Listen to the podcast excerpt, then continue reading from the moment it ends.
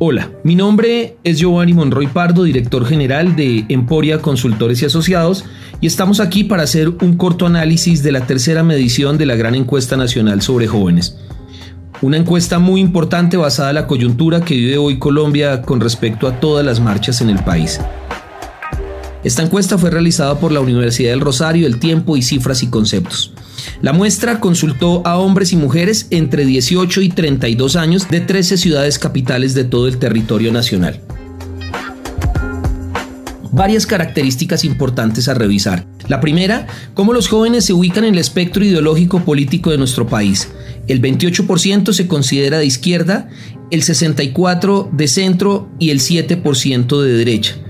Otra situación que es muy importante es poder leer la desesperanza y la falta de confianza que sienten los jóvenes con las instituciones del país.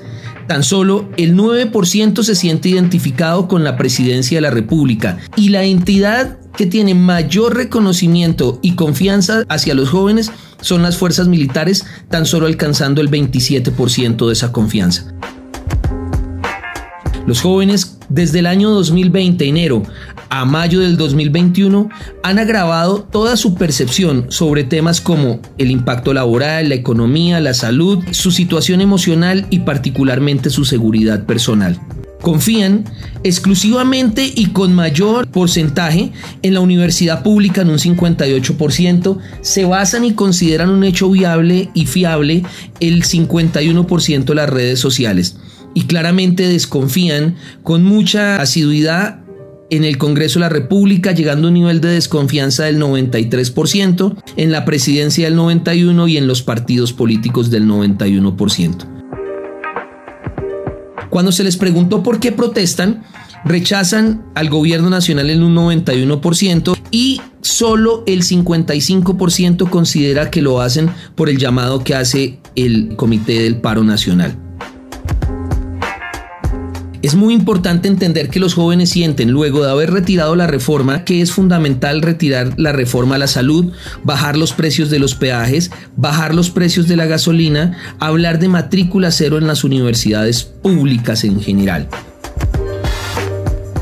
Y adicionalmente de esto, consideran que es fundamental abrir una mesa de diálogo con los jóvenes, el comité de paro, la oposición y los indígenas. Sin embargo, tan solo el 25% considera siendo la más votada que este sea el camino, razón por la cual vemos por primera vez una situación de un paro tan amorfo, donde no se considera una cabeza o unos líderes tan visibles y tan claros sobre los cuales el gobierno nacional pueda sentarse a hablar.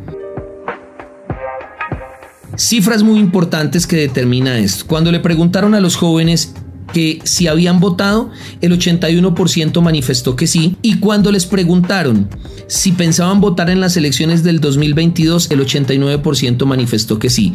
Es decir, que es una población a tener muy en cuenta en las siguientes elecciones en un crecimiento que puede generar el desbalance hacia cualquiera de los sectores. Cuando le preguntaron por un candidato que por cuál votaría a la presidencia de la República, manifestó el 25% si es de izquierda, el 23% si es de centro izquierda, el 41% si es de centro, el 7% si es de centro derecha y el 5% si es de derecha. Al final, les preguntaron, y en este bloque de análisis de Emporia Consultores y Asociados, ¿usted se siente representado por el paro nacional? No específicamente por el comité del paro, sino por las causas del paro, el 84% de los jóvenes dijo que sí. En conclusión, vale la pena analizar que hay un sentido muy grande de desesperanza un sentido de desconfianza inmensa hacia las instituciones públicas y unas causas sobre los jóvenes en las cuales no hay una puntual identificación, pero que creen que es válido protestar contra un gobierno, contra un Estado y contra unas causas que están todavía por definirse. Los invitamos a seguirnos en las redes sociales de Emporia a través de nuestra página de internet www.emporiacia.com y en todas las redes sociales Emporia CIA.